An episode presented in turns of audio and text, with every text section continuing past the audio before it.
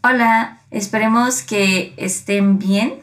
Primero que nada, en la intro a mí me gustaría mencionar un poco de lo que ya no alcanzamos a mencionar en el capítulo pasado del metro, porque justo sucedió después, que fue lo de la Guardia Nacional, que también les compartimos en la semana en las historias, como un meme al respecto, que pues para empezar la respuesta del gobierno fue decir que era un sabotaje de no sé de quién, yo creo que de ellos mismos, pero bueno.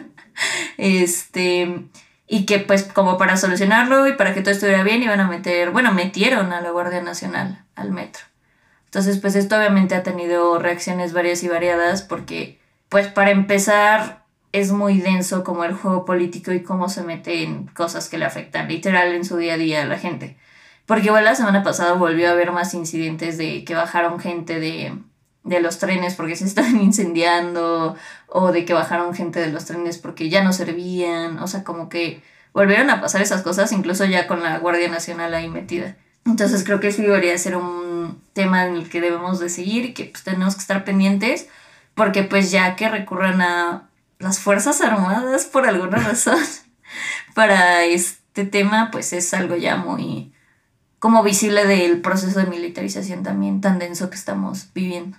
Sí, que mucha banda también decía, a lo que va la Guardia Nacional es a que ya no puedas grabar eh, los incidentes que están ocurriendo en el metro, ¿no? Porque pues obviamente no están capacitados para hacer ninguna labor de mantenimiento o de eh, intervención justo en caso de que ya sea un, un evento mayor.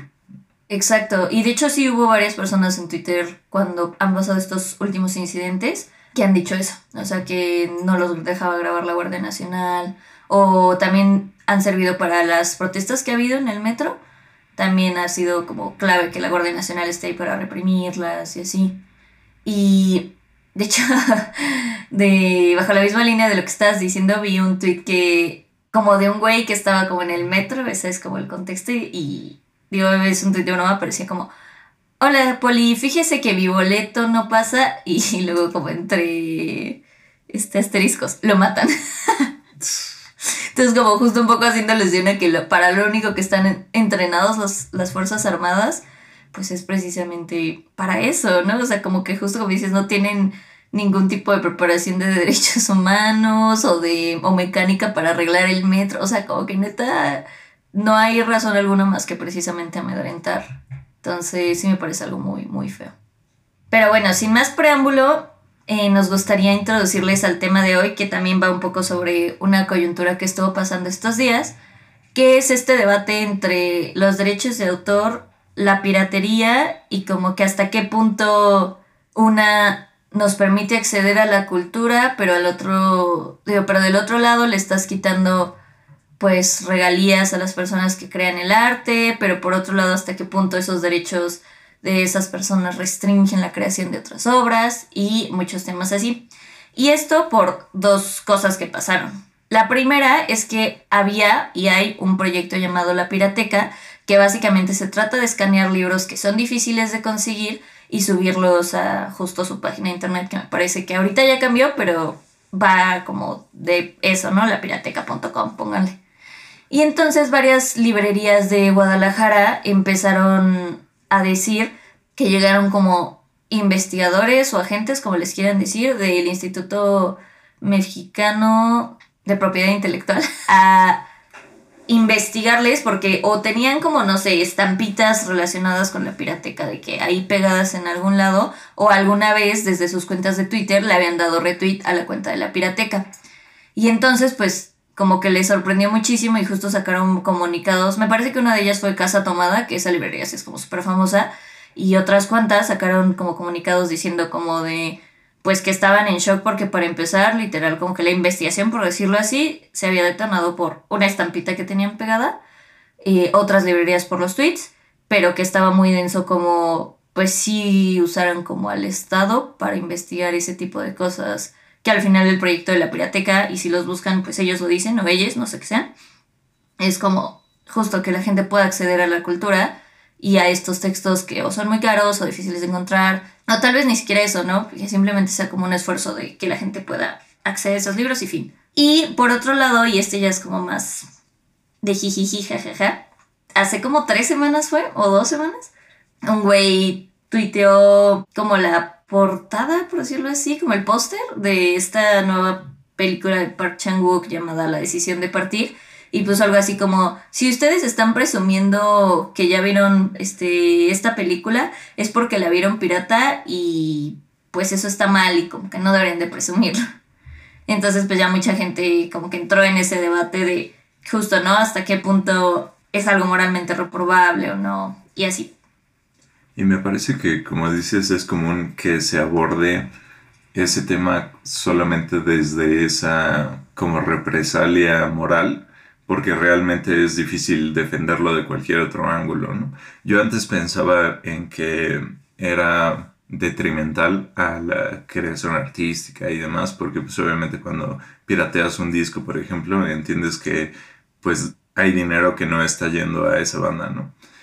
Pero, por ejemplo, ahora en, la época del streaming y tal, si pirateas un disco, o sea, le quitaste 0.004 dólares a, la banda, ¿no? que pues en realidad es una tontería que se le pague tampoco a los artistas, ¿no? Por cada, por cada reproducción de su música y que justamente la mayoría de las ganancias están yendo ahora a las empresas, ¿no? Y entonces, ¿quién te va a decir como de, ay, no, es que estás vulnerando a Spotify, ¿no? Que justo a su vez está vulnerando pues, el trabajo de todos, los, artistas, que, que, son a quienes realmente les deben el, el, existir, o sea, como que realmente en quienes estamos interesados, los consumidores, y que justo, ¿no? Quienes en teoría antes estaban vulnerados, pero pues en realidad ahora viven vulnerados, ¿no? Por este nuevo sistema de, de consumo. Y pienso un poco también en las investigaciones científicas, porque también se ha cuestionado mucho cómo funciona todo ese sistema, porque lo que sucede es que cuando una, un texto científico se, se da para difusión, pues los investigadores renuncian a todos los derechos. Entonces, pues ahí literalmente el 100% de lo que tú pagarías por accesar a ese texto científico se iría a la publicadora, ¿no? La distribuidora. Y nada para, para los científicos de la investigación. Entonces, pues mucha gente lo que hace y lo que termina sucediendo es que intentan contactar directamente a la persona que escribió el texto científico y pues esa persona se los facilita, como dices, o sea, ah, sí, aquí está el PDF, ¿no? Y, y ya porque pues justamente para ellos no representa ninguna diferencia el que lo obtengas, pues como dices, ¿no? De, de ¿cómo se llama? La piro, pira, pirateca. Pirateca. De la pirateca o que lo obtengas de la distribuidora oficial porque pues ellos siguen sin recibir un quinto, ¿no? Pues esto y más se discutirá en este episodio. Yo soy Dani. Yo soy Josué. Y esto es La, juguería. Pásale, pásale. Tenemos los temas más jugosos. Y les exprimimos hasta la última gota. La juguería.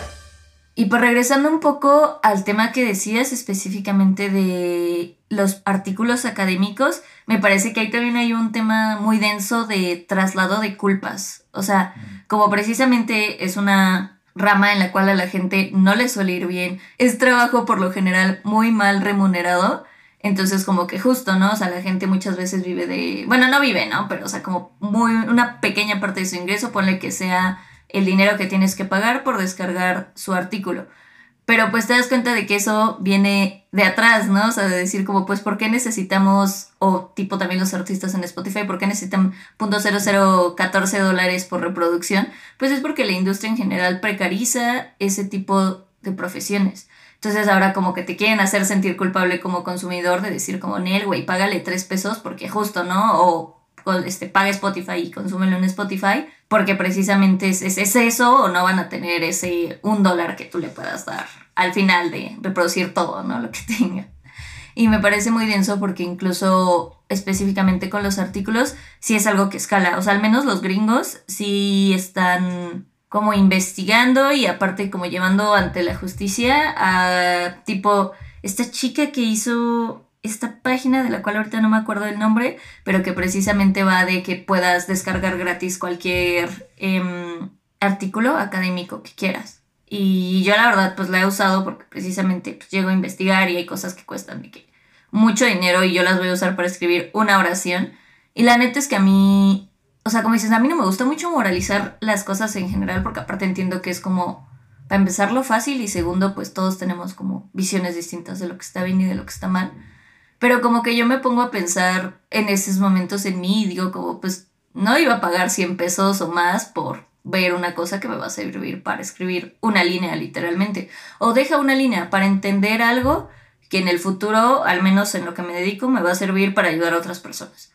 Pero ya más allá de eso, o sea, incluso desde el ocio, por decirlo así, pues como que me parece también como que entramos en posturas raras de decir qué le pasa a las regalías de las personas que son autoras de justo, ¿no? Tanto los papers como, no sé, lo que quieras, libros, canciones, pero por otro lado, la, el acceso a la cultura, al menos en México, es súper difícil. O sea, desde cómo está construida, porque yo recuerdo que cuando crecimos en el Edomex, para ver una buena, o sea, una película, digamos, que no fueran los Avengers, teníamos que oírnos en el carro y hacer como una hora hasta la primera plaza más decente que a ver si Chance tenía una que otra buena película, pero tampoco es que tuviera, uff, todas o fuera como la Cineteca 2.0. Que hubiera una de estas salas de cine de arte, ¿no? sí, no. No, no, no era como, ibas a ver lo de los Oscars, ¿no? Ya ni siquiera como cosas más densas, no, o sea, como lo que fuera nominado a los Oscars. Y justo, ¿no? O sea, nomás los chilangos y chilangas tienen cinetecas por todos lados y salas de cine alternativas. O sea, en realidad el acceso a la cultura pues es algo complicado.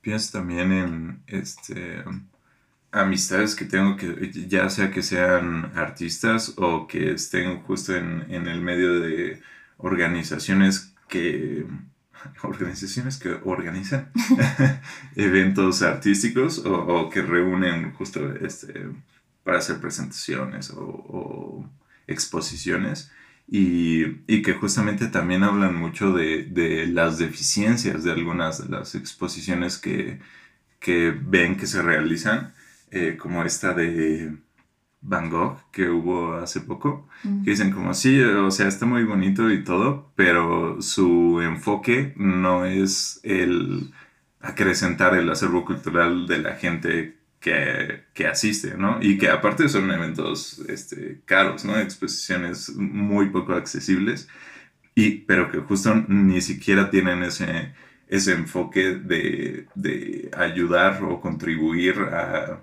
a que tengas una mejor comprensión de esos eventos históricos o de esa corriente artística, sino que justo, ¿no? Solamente está bonito y, ya.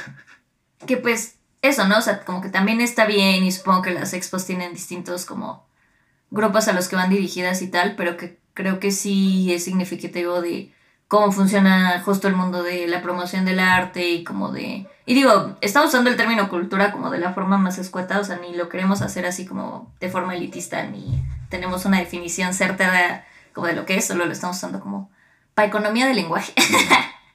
Pero también a mí me deja mucho pensando toda esta conversación en los libros, o sea, que es como pues lo que yo más pirateo, la neta. O sea, que yo me puse a pensar cuando estaban discutiendo tanto lo de la pirateca como la de Decision to Live. Dije como, no mames, es que yo la mitad de los libros que he leído, al menos en mi vida adulta, pues la neta es que los he pirateado. o sea, los bajo de donde sea que los encuentre. Y como que me parece raro el dilema moral entre decir, bueno, pues es que son libros para los que claramente no tengo dinero. O sea, cuando tengo dinero, compro libros y ahí están, ¿no? Mis libritos. O sea, incluso hay libros en los que he gastado pues dinero considerable, no muchísimo, pero digamos unos 600 varos, em, porque pues digo, no, pues esto sí, sí está muy chido o lo que sea, ¿no? Incluso lo he hecho porque digo, puta, esto no está en internet, entonces lo compro, como los diarios de Pizarnik, en la vida los he podido piratear, entonces cuando los vi dije, bueno, pues ni pedo, esto se compra.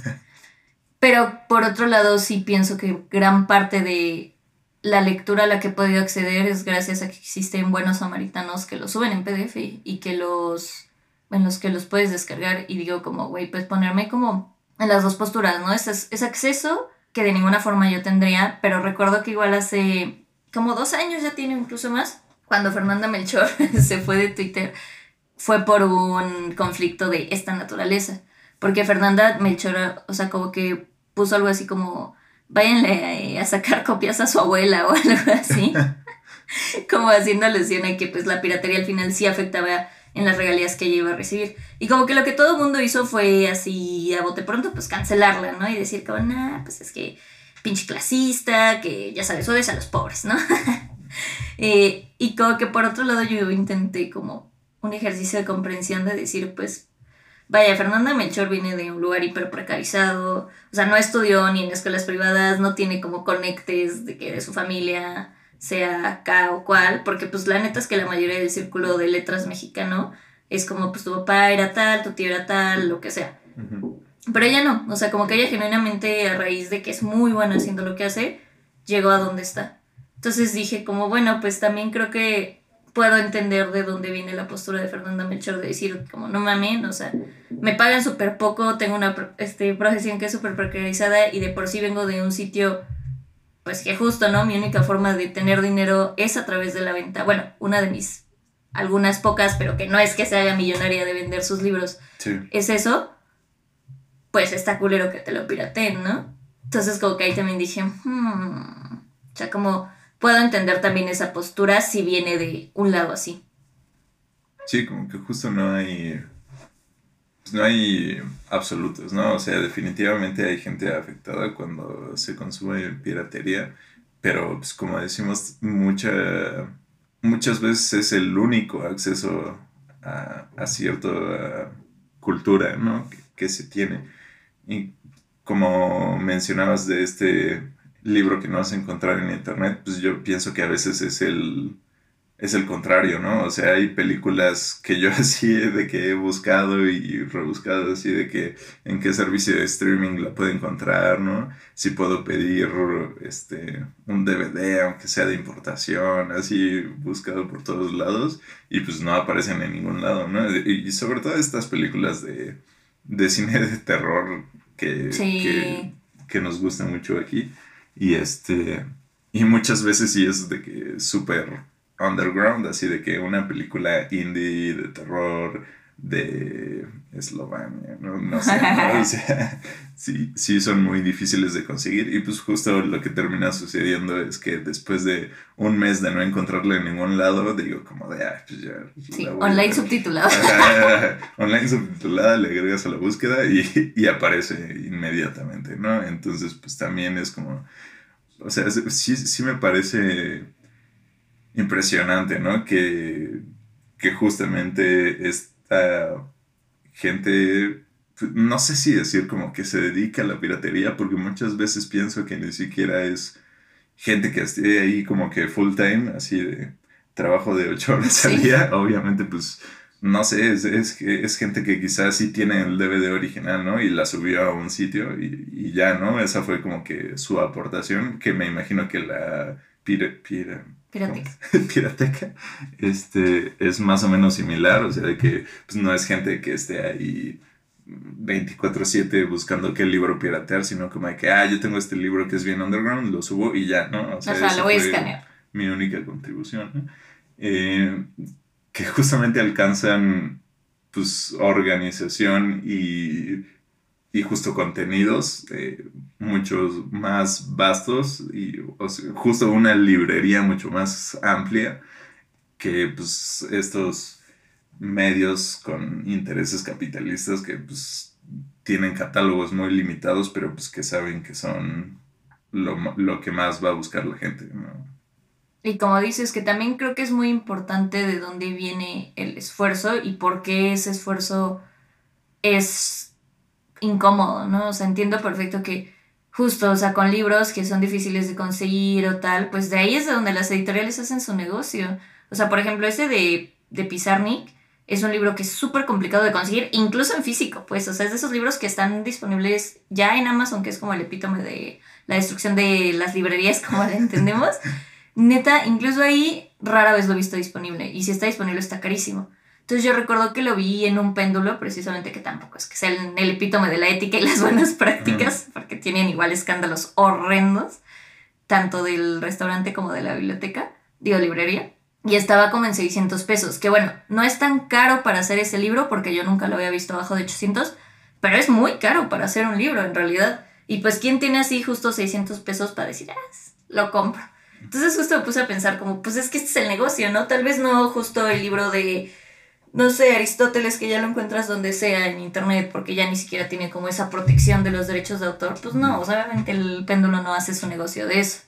Entonces como que también pensar en eso contra el esfuerzo de la pirateca o de cualquier sitio como que vaya más o menos de la misma línea, que es precisamente, y ellos lo dicen, ¿no? O sea, como que si se meten a sus redes o a su página, pues ahí dice como, pues este es un esfuerzo para el acceso de muchas personas a, cosas que de ninguna otra forma podrían acceder porque están justo súper cooptadas por las editoriales, que aparte veo las editoriales, por más que sean, eh, digamos, como promotoras de la lectura o de lo que quieran, pues no escapan de las prácticas del capitalismo, ¿no? Entonces, tipo, Penguin Random House es dueña de todo y todos lo sabemos, ¿no? Entonces, como, y pues ha sido dueña y sí, obviamente es un ambiente, o, sea, vaya, Penguin Random House no es FEMSA, ¿no? O Colgate o quien quieran. como que también entiendo que admite muchos matices el discurso, pero que al final del día, pues la gente, Penguin Random House de algo tiene que comer. Entonces, pues sí se va haciendo esas exclusiones que al final del día, pues a quienes les afectan son a las personas. Y que creo, como dices, sí es una cosa de que luego te dejan sin opciones, porque precisamente el otro día queríamos ver Possession, y que es igual una película así como gore, viejita, y justo no está en ningún lado. Hasta que dimos con un blog que era como justo de alguien que le gustan mucho como las películas de ese tipo, y la sube y ahí la vimos. Y es como, pues sí, pero pues está literalmente, o sea, que neta, como dices, en ningún lado, ni para rentar estaba. Entonces, como que a veces es como, bueno, pues no me voy a poner a moralizar aquí, porque es como, pues era eso, no verla y pues como que, ¿por qué no la vería, no? Sí. Y de que justo, o sea, tú estás haciendo el esfuerzo por acceder a ese material y no se te facilita ninguna opción más que esa. Y también creo que un poco lo que alguna vez hablamos, pero creo que en ese sentido seguro tú sabes un poco más, es de cómo los derechos de autor a veces limitan la creación de otras obras, porque pues justo como lo que le acaba de pasar a Bella Cat. no, entonces es broma, pero un poco sí así, o sea, yo recuerdo que tengo una pues conocida que tiene un proyecto muy chistoso que es como que literalmente nació así de que en una peda y con esta canción horrible de Mátalas, como que lo que se le ocurrió fue cambiar la letra para hacerla como feminista, digámoslo así. Y como que su proyecto me da mucha risa y está muy interesante, pero nunca lo puede subir a ningún lado porque, o sea, como que dijo una vez, ni siquiera subimos como la grabación, grabación subimos como una presentación donde ella como que justo fue a cantar Mata la versión feminista a algún lado y se la bajaron de que en dos segundos de YouTube, ¿no? Sí. Y obviamente mucho menos ha intentado siquiera subirle a Spotify porque es como, güey, pues me lo, si en YouTube me lo bajaron en dos segundos, en Spotify me lo van a bajar en uno, ¿no? Entonces como que a veces sí me parece curioso decir como, bueno, pues ella no es que esté plagiando per se como para sacar como algún tipo de ganancia o por no sí, sí, como en el afán que lo hizo Bella Cat, ¿no? O sea, como para obtener un beat chido y poder hacer una canción que pegara. Pues no, o sea, como que tiene un proyecto ahí político, chistosón, pero pues no puede ver la luz y es lo que dice, pues la neta es que siento que ya Leve me desilusionó porque ni siquiera puedo grabar las presentaciones y subirlas, ¿no? O sea, ya es un pedo de como que lo conozco yo y la gente que me vea como en persona. Sí, sí, eso es terrible y, y sí es un es una discusión enorme en internet, o sea, como que sí hay mucha gente muy consciente de ella y abordándola como desde distintos lados. Eh, lo pienso mucho, eh, como dices, o sea, el, de Bella sí es un caso muy, este, o sea, donde sí está muy claro, ¿no? Que sí era un plagio y pues con toda la intención de, de, pues voy a tomar esto de acá y nadie lo conoce, entonces nadie me va a decir nada, ¿no? Pero ha habido otros casos, eh, me pienso mucho en el de Olivia Rodrigo, cuando Mm. tuve esa canción, que no me acuerdo cuál era, pero que dijeron todos como de, ay, es esta rola igualita a la de Paramore, ¿no? Y, y vi algún video donde discutían como las similitudes y dicen como de, bueno, o sea, sí es literalmente la misma armonía que esta canción de Paramore, pero también es la misma armonía que esta otra canción de Blink-182 y es Sí. esta misma armonía de esta otra canción y pues la llevaban como a siete otras canciones, ¿no? Y era como, pues sí, pues es que así funciona la música y sobre todo así funciona el pop. O sea, el pop es la repetición de las mismas cuatro canciones al infinito, porque para empezar, eh, en, en la música hay distintas armaduras. Seguramente han escuchado como, ay, esta canción está en do o está en re, en sol, ¿no? Básicamente en el pop tu canción puede estar en do o en sol. O sea, de por sí eso ya es una super limitación porque nuestros oídos, o bueno, los oídos de la gente que solamente escucha pop, no están acostumbrados a otras armaduras. Entonces, si les pones música que esté en, en otra armadura, les suena extraño y les genera como que este repele de esto es lo desconocido, ¿no? o sea, no te da ese confort de, de la música pop que justamente es, es su, su propuesta de valor, ¿no? O sea, como que no salir de, de este esquema de lo conocido. Y entonces como que esa misma restricción de verdad te da muy pocas opciones eh, con las cuales trabajar, porque también la, hay una cosa a la que le llamamos la línea emocional de la canción, pues todas las canciones pop la construyen de la misma manera. Y entonces el construir esa línea emocional en, dentro de esas dos armaduras, te digo, realmente te deja muy pocas opciones con las cuales trabajar y por eso muchas canciones comparten las mismas progresiones de acordes.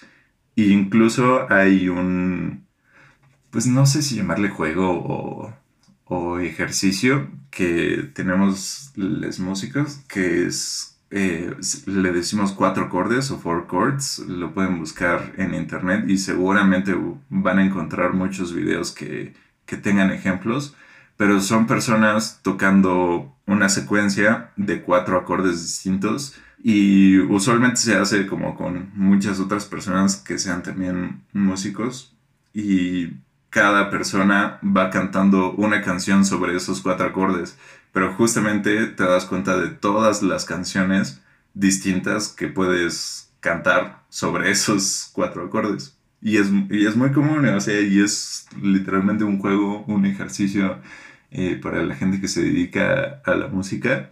Pero justo, ¿no? O sea, cuando... Y, y siento que ese es uno de los grandes problemas que pues la gente que se pone a debatir si es una violación a los derechos de autor o no, pues no son músicos, ¿no? En la, mayoría de los casos, ¿no? Entonces como que no tienes este contexto justamente de lo que implica la creación musical, las limitaciones que tiene y pues obviamente su trabajo es intentar entenderlo de la mejor manera, o sea, de la manera más completa, lo más rápido posible.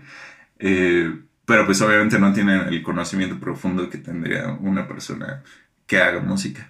Y, y, y también es otra de las cosas que, que, se discute, ¿no? Que se está poniendo...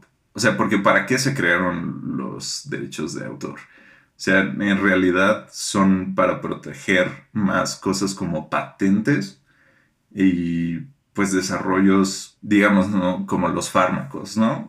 Esta fórmula está patentada y entonces, pues yo hice el esfuerzo por desarrollarla y entonces solamente yo puedo explotarla durante este tiempo, ¿no? Pero en la creación artística siento que sí es mucho más complicada porque también es como un, como un diálogo, o sea, no, tu música siempre va a venir de la música que escuchas y, y de la música que te, que te formó, ¿no? Como, como músico. Y pues sí, o sea, siento que la línea es mucho más difícil de delimitar, de decir, hasta aquí está bien que tomes esto, ¿no? De estas otras canciones que, que te formaron, pero a partir de ahí, pues ya es plagio, ¿no? Siento que sí es un, es un límite muy, muy complicado. Y también en otros ámbitos, como el de educación musical, sí ha habido muchos eh, youtubers que, pues justo, ¿no? Es como te quiero poner este ejemplo para que veas en uso cómo funciona esta cadencia, y, pero pues no puedo, ¿no? Porque no, si lo pongo aquí, pues ya no puedo monetizar este video y entonces ya no puedo dedicarme a, a darte estas clases de, de, armonía online, ¿no? Entonces, pues ve y escucha toda la rola y, y por ahí sonará en algún momento, ¿no? Entonces, pues también es como súper fuerte eso, ¿no? O sea, el no poder referenciar esos materiales pero como dices, no estoy intentando monetizarlo de la misma manera que si yo estuviera interpretando esa canción y haciendo como que es mía, ¿no? O sea, tiene un uso totalmente distinto, pero pues, para la ley como que no hay esos matices, ¿no? En, esta, en este tipo de, de derechos de autor. Sí, justo, salvo que des créditos y pagues, ¿no? Pero pues cuánta gente tiene el varo como para hacer eso. O sea, porque por eso yo entiendo que todos los raperos que se emplean o incluso las morras que hacen pop, este chido como Charlie XCX o Caroline Polachek, o sea, precisamente dan, o sea, pueden llegar a hacer esas cosas, incluso por las discretas en las que están. Pero como dices, sí creo que depende mucho de la industria y de los procesos que cada una conlleva. Porque me queda clarísimo lo que dices, ¿no? O sea, como buena parte sobre todo del pop se basa en usar lo que se usó, ¿no? O sea, digo, cuando dijeron justo lo de Olivia Rodrigo y Paramore fue como, pues, güey, no nomás esa, no en todos suenan igual, pero porque, pues, así es ese género y como que tampoco es, pues, no está mal, ¿no? O sea, digo, yo amo a Olivia Rodrigo, creo que ya se ha dicho en este podcast Bastante, sí. en repetidas ocasiones. Eh, pero precisamente no creo que sea como dices, ¿no? O sea, como penalizable, tipo como en los libros, que es como, güey, pues si usas de que 10 párrafos de otra persona, pues te le estás mamando, ¿no? Digo, salvo que lo cites y lo que sea, pero como que ahí queda mucho más claro como esa línea, ¿no? Y también, como dices, en ya cosas como industriales o tal, bueno, pues eso es literal, es otro tema y ahí lo mismo queda como mucho más conciso, pero creo que en la música igual es meterse, como dices, ¿no? O sea, como este juego entre proteger derechos de autor va, pero al mismo tiempo, ¿qué le estás haciendo a las posibles nuevas creaciones? Y eso es, sobre todo como precisamente, ¿no? De gente que no tiene varo para pagar regalías, es como, ¿qué pasa con eso, no? Sí. Bueno, y con eso vamos a pasar a las recomendaciones. Yo la verdad les quería recomendar justo eso, el trabajo de la pirateca. Están, creo que justo así como la pirateca en Twitter. Entonces también les recomiendo que le sigan, tienen libros interesantes. Les habían tirado justo como su página web pero al parecer justo ya cambiaron su dominio a laperioteca.com. Entonces, porque precisamente el Instituto Mexicano de... ¿Qué dije? De propiedad intelectual les ordenó como a las compañías de internet que bloquearan como el dominio, entonces ya lo cambiaron y es laperioteca.com y pues ahí pueden ver libritos que descargar y cosas chidas. Y yo les quiero recomendar un servicio de streaming que surgió a raíz de justo uno de estos eh, tutores en, YouTube de, teoría musical que se llama Adam Neely, eh, pero que justamente notó que, también es limitante para muchos otros creadores de contenido el no poder pues justo referenciar estos materiales.